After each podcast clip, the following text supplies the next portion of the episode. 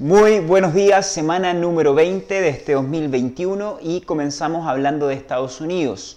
El país de Norteamérica ha registrado bajas en sus precios locales después de semanas consecutivas con alzas que estaban cada vez superando el 9-10%. Es muy posible de que esta baja se deba a un ajuste del mercado. También en China las bajas se mantienen consecutivas y ya se encuentran en 3,4 dólares por cada kilo de cerdo el precio. Y no sé si recuerdan que en febrero estábamos hablando de más de 5 dólares por cada kilo de cerdo. La baja ha sido significativa y es muy posible que se mantenga.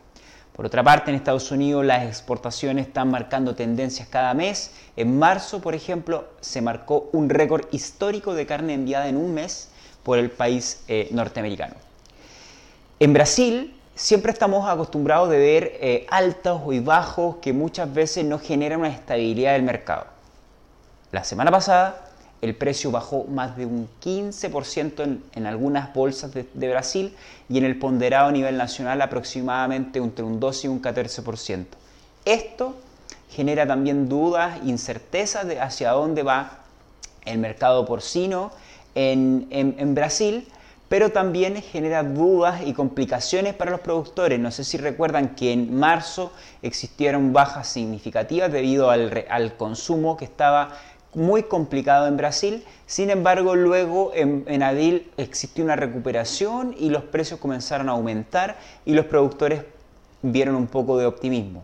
Ahora están por debajo nuevamente del coste de producción hay algunos productores que están preocupados y esto es lamentable para un, Brasil que a veces no se ajusta correctamente en la situación actual del mercado. La crisis allí es el segundo país en el mundo más afectado con muerte del coronavirus y eh, también existe una inestabilidad política. En Colombia ya todos sabemos que existen complicaciones muy, muy altas en más del 55% de la producción porcina y que se debe a esta crisis política y social y aún después de dos semanas ya en crisis, aún no se puede ver alguna mejora y los productores siguen con complicaciones. Por otra parte, también en México los precios están aumentando significativamente. Ya todos sabemos y hemos hablado anteriormente que las exportaciones están aumentando significativamente. Y ya saltando también a Sudamérica, en Argentina, eh, los productores están en una zona de equilibrio produciendo y eh, con costos que han aumentado debido a la situación actual que existe con el maíz y la soya, pero eh, las cifras mencionan de que eh, Argentina viene creciendo de una forma significativa. Recientes informes que hemos lanzado en 3 mencionan que la, la producción de carne de cerdo en Argentina está creciendo en más de un 11% en el primer trimestre y que también las exportaciones están aumentando en más de un 50%. Este aumento de las exportaciones también ha generado que se esté comprando más carne del exterior y también hay un 53% de aumento en las importaciones de carne de cerdo en Argentina.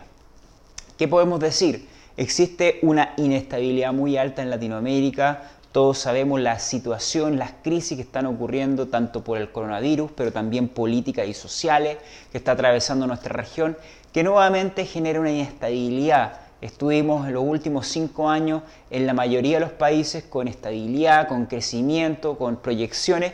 Sin embargo, la situación actual que está existiendo nos genera alguna incerteza de hacia dónde se va a desarrollar nuestra región.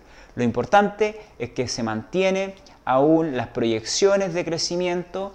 Sin embargo, es muy importante en este momento volver a la estabilidad y volver nuevamente a establecer criterios y también proyecciones que nos permitan poder seguir desarrollando nuestra porcicultura. Sin más, muchísimas gracias y nos vemos la próxima semana.